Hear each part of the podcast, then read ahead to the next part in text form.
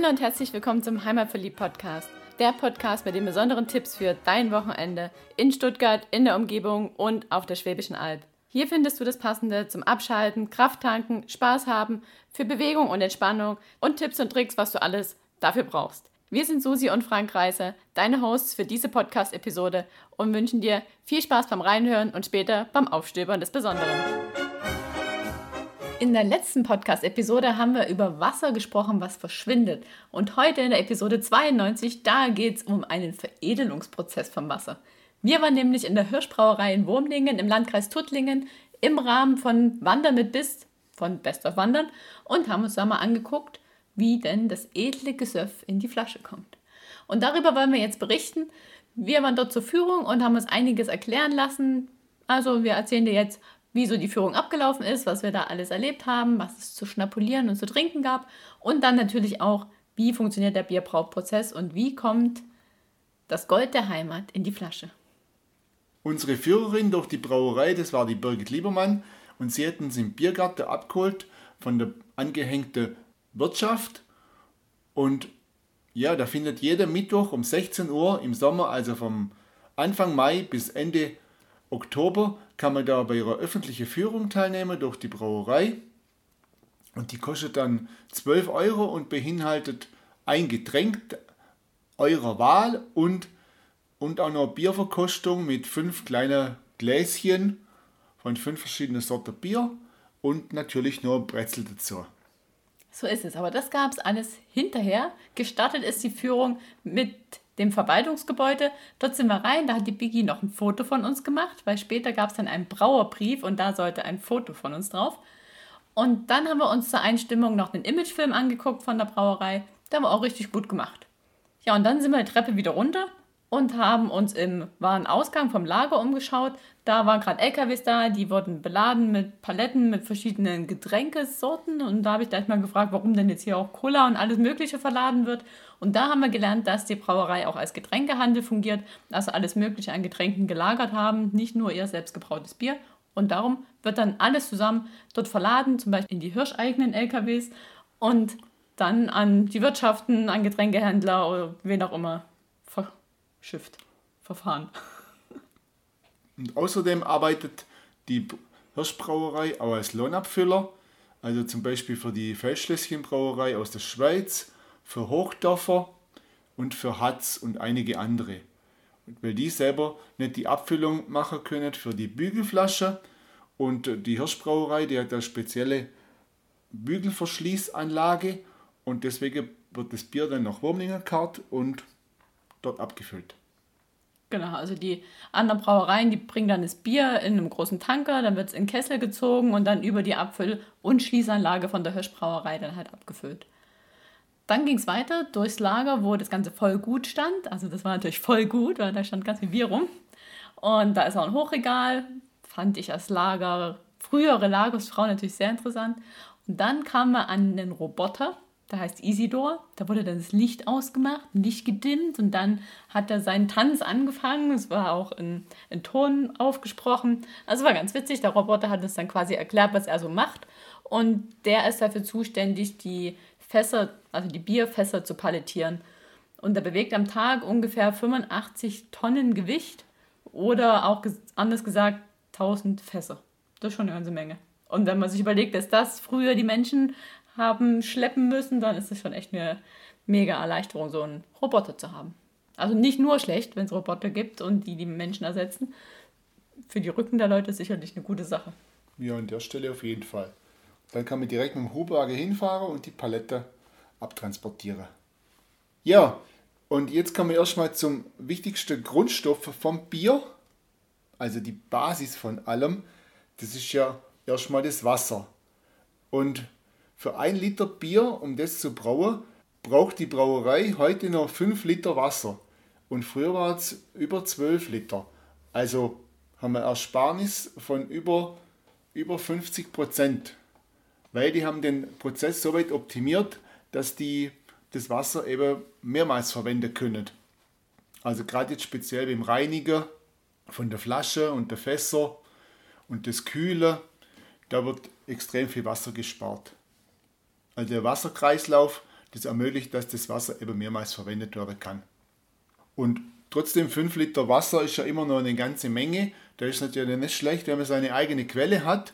Und die Hirschbrauerei, die hätte ich sogar im eigenen Haus. Weil 1960 hat der Pater Fiedel die Quelle per Wunschelroute ausfindig gemacht. Dann hat man da rumgeschickt auf dem, auf dem Gelände von der Brauerei und dann hat er gesagt, so, hier graben wir mal und dann hat man da die Quelle gefunden und die hat man dann nach dem Fidelius benannt. Und deswegen gibt es auch das Fidelius Mineralwasser von der Hirschbrauerei. Und jetzt kommt Susi mit dem Brauprozess. Am besten diejenigen, wo jetzt schon große Durst verspüren, die holen sich jetzt erstmal ein Bier, weil das dauert. Und ganz einfach ist auch nicht, das ist ziemlich harte Kost. Also Bier trinken ist. Einfacher als Bier brauen, sonst kann es ja jeder. Bier. also ich kann es natürlich auch nicht, aber ich habe gut zugehört, was uns die Biggie erzählt hat und noch ein bisschen nachgelesen. Und naja, also wir haben uns den Prozess dann natürlich auch angucken können. Und wenn du bei, bei einer Führung dabei bist, dann kriegst du das auch alles erklärt. Und los ging es in einem wirklich hübschen, dekorativen Raum. Da standen große Kupferkessel, aber was wir dann gleich gelernt haben, das ist nur Deko. Hinter dem Kupfer verbirgt, verbergen sich Edelstahltanks und da drin, ja, da passiert's. Ja, was braucht man zum Bierbrauen noch außer Wasser? Man braucht Braugerste. Und die kommt zum großen Teil von Bauern aus der Region und geht dann erstmal in die Melzerei. Dort werden dann die Gerstenkörner in warmem Wasser eingeweicht und dann werden die zum Aufquellen gebracht. Dann kommen sie in den Brutschrank, bis die Wurzelkeimlinge sprießen. Also dem wird quasi suggeriert, dass sie jetzt gleich in die Erde kommen und dann wachsen können wieder. Und dann ist nämlich auch das Korn voller Enzyme, was man halt braucht, um eine neue Pflanze zu bilden. Aber so ist es nicht. Die kommen natürlich nicht in den Boden und können weiter wachsen, sondern die werden dann getrocknet und dann hängt es davon ab, wie lange die getrocknet werden und wie dunkel sie werden beim Trocknen, weil das am Ende auch dem Bier die Farbe gibt. Also je dunkler das Korn wird beim Trocknen, desto dunkler wird auch das Bier. Und so wird aus der Gerste Malz. Erstmal gar nicht so schwierig. Interessant. ja, die Körner, die gehen dann in die Mühle und werden geschrotet und dann kommen sie in den Braukessel und treffen auf 30.000 Liter warmes Wasser. Und das nennt man dann den Prozess des Einmeischens. Dort wird es nämlich alles schön zusammengemischt und das sieht man auch, wenn man in der Brauerei zur Führung ist. Das Ziel von dem ganzen Prozess ist jetzt, dass die Stärke in Maltosezucker umgewandelt wird. Also die Stärke aus dem Korn soll quasi raus und in Zucker umgewandelt werden und dafür brauchen wir auch Temperaturen bis zu 76 Grad. Während des ganzen Prozesses wird immer mal wieder angehalten und gerastet und wieder losgestartet. Und ja, warum brauchen wir eigentlich den Zucker, also den Maltosezucker? Weil? Und der Zucker gibt es der Alkohol. So ist es. Ja, und dann muss nämlich die komplette Stärke raus. Also die komplette Stärke muss in Zucker umgewandelt werden. Und dann kommt jetzt der Brauer ins Spiel. Der nimmt sich dann nämlich Proben und mischt da Jod bei. Und dann wissen wir es alle, wenn wir Jod auf eine Kartoffel machen, wird es schön lila. Das heißt, da ist eine ordentliche Stärke enthalten. Aber wenn der Brauer auf diese Flüssigkeit, die er da entnimmt, das Jod macht, dann sollte es natürlich nicht mehr lila werden, weil die Stärke soll ja raus. Ist es dann soweit, dass die Stärke raus ist, dann wird die ganze Masse in den nächsten Kessel gepumpt und der Maischrot setzt sich ab. Die Flüssigkeit, die sich dann daraus ergibt, die sich dann durch diesen Schrot durchfiltriert, das ist die Würze.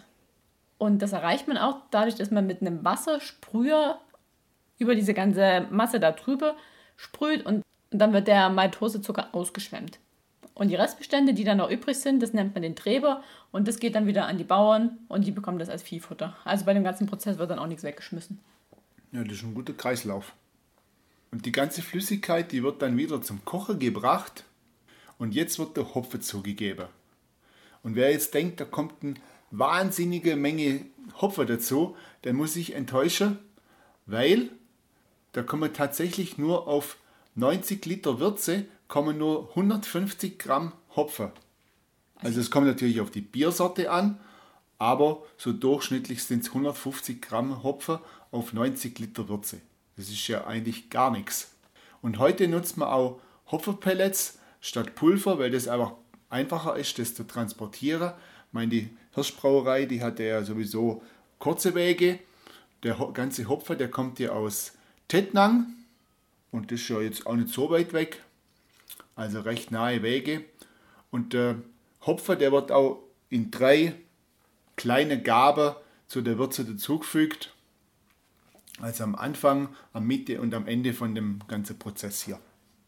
Ja, und heute nimmt man ja Hopfenpellets statt Hopfenpulver, weil der Hopfen einfach mega leicht ist. Also wir haben jetzt so gesagt, 150 Gramm Hopfen kommt da dazu, aber da hat man irgendwie so gar keine Vorstellung, wie die Masse von diesen 150 Gramm ist.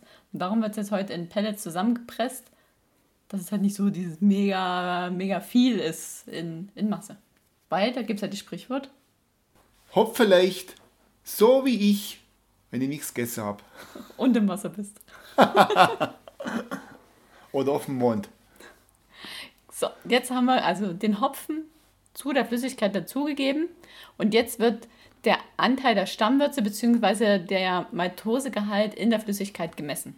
Diese könnte zum Beispiel 17,5% auf 100 Milliliter ergeben. Also übrigens, das, was der Winzer misst in Öxle, machen die Bierbrauer quasi auch, bloß nicht in Öxle.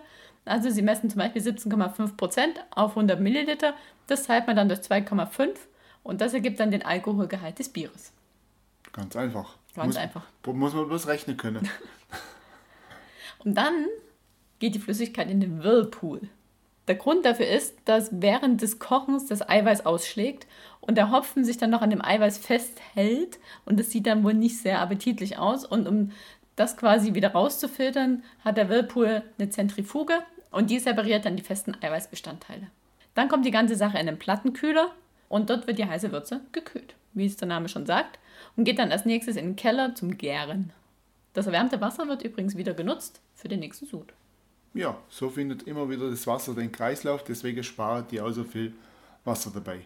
Und jetzt kommt die Hefe zu der Würze dazu. Für Pilz, Gold, also das Export sozusagen, Hopfersau und Weihnachtsbier kommt untergärige Hefe dazu und während des Gärens sackt die Hefe dann nach unten ab und wandelt den Zucker in Alkohol und Kohlensäure um. Und die untergärige Hefe, die mag es kalt. Also da herrscht dann im Gärkeller nur so 4 bis 9 Grad. Im Gegensatz dazu die Weizenbiere, die werden mit obergäriger Hefe vergoren und die mögen jetzt einfach ein bisschen wärmer. Und die Hefe, die wird nach dem Gebrauch wieder abgeerntet, aufgearbeitet und wiederverwendet. Und wenn sie dann nach ein paar so Prozesse nicht mehr gut ist, dann wird sie als nahrhaftes Futter in die Schweinemast gegeben. Also so wird alles wiederverwendet. Und in den Tanks, wo das Gebräu dann reinkommt, bleibt es ungefähr sieben Tage. Und danach kommt es als Jungbier in den Lagerkeller und dort ist es dann nochmal vier bis sechs Wochen und lagert vor sich hin. Dort waren wir dann auch und haben über einen Zwickelhahn, da habe ich zum ersten Mal gelernt, warum das Zwickelbier Zwickelbier heißt, doch dazu gleich. Auf jeden Fall haben wir über einen Zwickelhahn das Bier abzapfen können von so einem großen Tank und haben es gekostet. War ein bisschen kalt mit zwei Grad in dem Lagerkeller und wir mussten es auch dort austrinken, durften es nicht mehr rausnehmen. Und ja, war aber sehr lecker. Und das Zwickelbier ist quasi Bier, was vor dem kompletten Filtern abgefüllt wird. Also wie aus diesem berühmten Zwickelhahn heraus, wo halt früher der, der Braumeister kosten konnte, ob das Bier schon gut ist. Ja, früher ist das im Braumeister vorenthalten geblieben, das Bier. Und heute kann man das in jedem Getränkemarkt kaufen hier in der Umgebung. Genau. Machen ja auch andere Brauereien. Daher kannte ich das. Und in dem Drucktankkeller, da gibt es zwölf Tanks für 230.000 Liter Bier, die dann warten, abgefüllt zu werden. Und jetzt kommen wir zum Abfüllprozess. Ja, also 230.000 Liter Bier, das ist eine ganze Menge. Da muss auch, das muss auch richtig schnell gehen, dass das da abgefüllt wird in die Flasche. Und die füllen die auch noch eben für andere Brauereien ihre Biere ab. Deswegen, die Anlage schafft bis zu 24.000 Flaschen pro Stunde. Also das ist richtig viel. Das geht zacki zacki. Und da wird dann nicht nur Bier, sondern auch Limonade abgefüllt mit Kronkorken, Schraubverschluss und Bügelverschluss. Und eben die Hirschbrauerei, die hat da eine spezielle Maschine für die Bügelflasche und deswegen bringen da auch die anderen Brauereien ihre, ihre Biere dahin zum das Abfüllen. Nachteil von einer Bügelflasche, das ist ein bisschen komplizierter. Da muss man auch darauf achten, wenn man so eine Kiste abgibt, dass man die Flasche nicht verschließt, weil wenn man die verschließt, dann muss das manuell von jemand, vielleicht heißt der ja manuell, keine Ahnung, muss das dann äh, manuell geöffnet werden. Die Schraubverschlüsse, wenn da mal einer wieder ein Kronkorken oder Schraubverschlüsse und Kronkorkenverschlüsse, wenn da einer wieder was draufdruckt hat. Das kann maschinell geöffnet werden, aber die Bügelflasche müssen manuell geöffnet werden. Deswegen immer offen lassen. Und dann geht es schneller, um die Flasche eben in den, in den Abfüllprozess wieder einzuführen. Dann, wenn die Flaschen alle offen sind, gehen die erstmal noch in die Reinigung und die Etikette, wo ja da noch drauf sind, die werden auch noch abgemacht. Und die Waschanlage, die wäscht so bei ca. 80 Grad. Und dann, wenn die Flaschen dann blitzeblank sauber sind, dann können auch die Getränke dann in die Flasche kommen und dann der Kronkorken oder der Bügel wieder das Ganze verschließen. Und dann werden die Flaschen auch nochmal von außen nochmal abgespült und mit der neuen Etikette versehen und in die Käste gepackt. Drei Käste können da auf einmal gefüllt werden. Und dann werden die Käste wieder maschinell palettiert. Wenn man so viel Technik im Haus hat, da macht es schon Sinn, einen eigenen Haus- und Hofschlosser zu haben, der immer zur Stelle ist und den haben sie auch. Weil wenn halt in diesem ganzen Abfüllprozess eine Maschine ausfällt, dann steht halt leider alles und ja, das ist nicht so gut.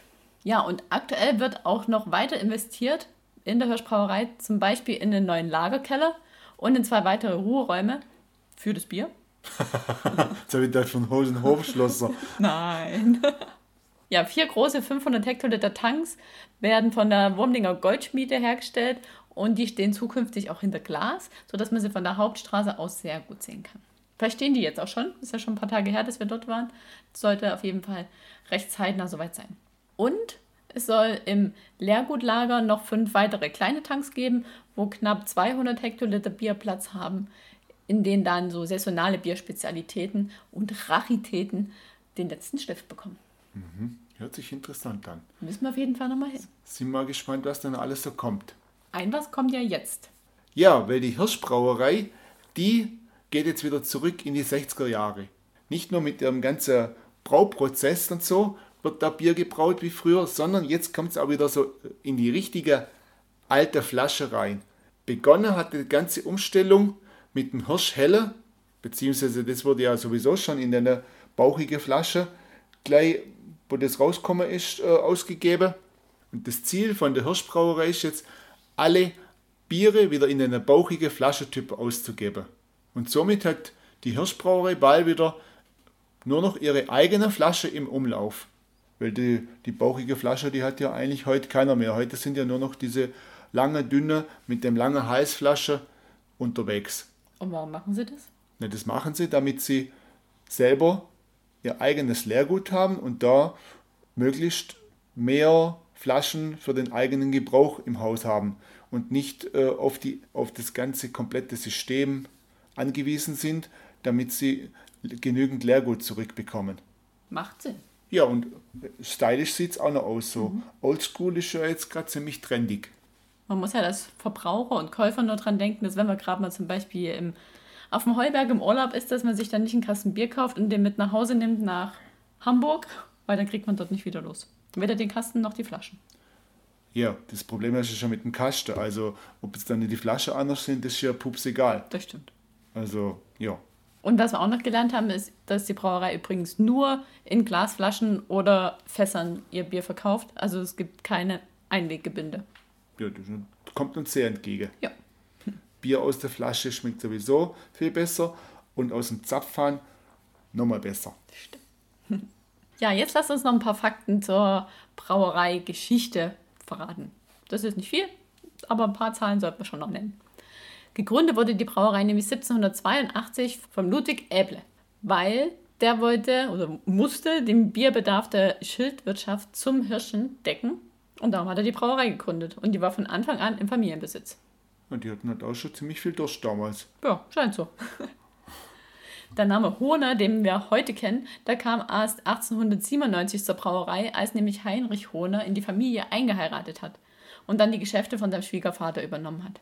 Seit 1960 leitet jetzt Rainer Hohner die Geschäfte und 2009 ist die Gabi Lemke, auch eine geborene Hohner, mit in die Geschäftsleitung eingetreten. Und zusätzlich ist heute noch der Hubert Hepfer Geschäftsführer und kümmert sich um das Gold der Heimat.